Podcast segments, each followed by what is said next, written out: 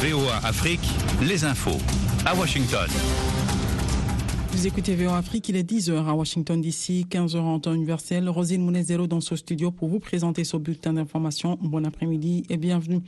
Le président kenyan William Ruto a assuré ce lundi à Kinshasa, après une rencontre avec son homologue congolais Félix Tshisekedi, que la force régionale est-africaine en cours de déploiement dans l'est de la RDC avait pour mandat d'imposer la paix aux groupes armés récalcitrants.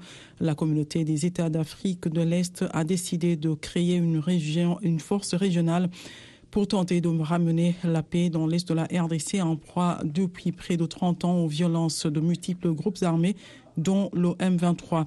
Le Kenya devrait contribuer à cette force à hauteur de 900 hommes, dont les premiers sont déjà arrivés à Goma, où se situe le quartier général de la force.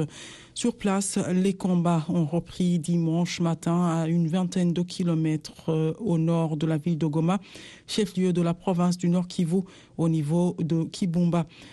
Les, lignes de front étaient restées calmes samedi, laissant croire que les appels à cesser le feu pouvaient avoir été entendus, mais la calmie n'a duré qu'une journée.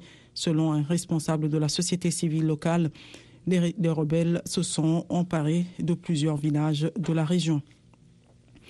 L'ex-président sud-africain Jacob Zuma, qui a officiellement fini de purger une peine de 15 mois de prison pour outrage à la justice, doit retourner derrière les barreaux. Sa libération conditionnelle l'an dernier pour raison de santé étant contraire à la loi, a estimé ce lundi une cour d'appel.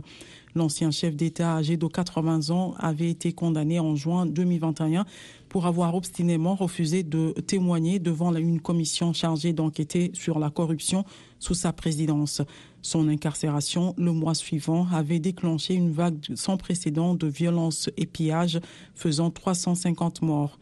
Deux mois après, il avait été libéré pour raison de santé et placé sous contrôle judiciaire. La Guinée équatoriale élisait dimanche son président, ses députés et sénateurs. Monsieur Teodoro Obiang, qui détient le record mondial de longévité au pouvoir pour un chef d'État hors monarchie, brillait un sixième mandat à 80 ans. Il a toujours été élu avec plus de 93% des voix et son tout-puissant parti démocratique de Guinée équatoriale détient 99 des 100 sièges dans l'Assemblée nationale sortante et les 55 du Sénat qui doit également être renouvelé lors de ce scrutin, regroupant aussi les municipales.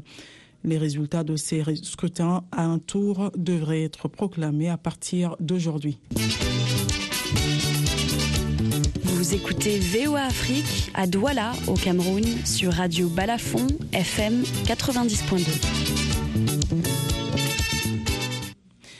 Le sommet des 88 pays membres de la francophonie s'est achevé dimanche en Tunisie avec l'objectif affiché de peser plus dans le règlement de crise, notamment en Afrique. Nous sommes en route vers une francophonie de l'avenir modernisée, beaucoup plus pertinente, a déclaré la secrétaire générale de l'OIF, l'Organisation internationale de la francophonie, Louise Mushikiwabo, lors d'une conférence de presse en clôture du sommet. Le sommet a réélu Madame Mushikiwabo, seule candidate en lice à la tête de l'OIF pour un nouveau mandat de quatre ans et désigné la France à la présidence de la francophonie en 2024 pour succéder à la Tunisie. La conférence de l'ONU sur le climat, la COP27, s'est terminée dimanche avec un texte très disputé sur l'aide aux pays pauvres affectés par le changement climatique, mais aussi sur un échec à fixer de nouvelles ambitions pour la baisse des gaz à effet de serre. Une déclaration finale a été adoptée appelant à une réduction rapide des émissions, mais sans, ambition nouvelle par rapport à la COP de Glasgow en 2021.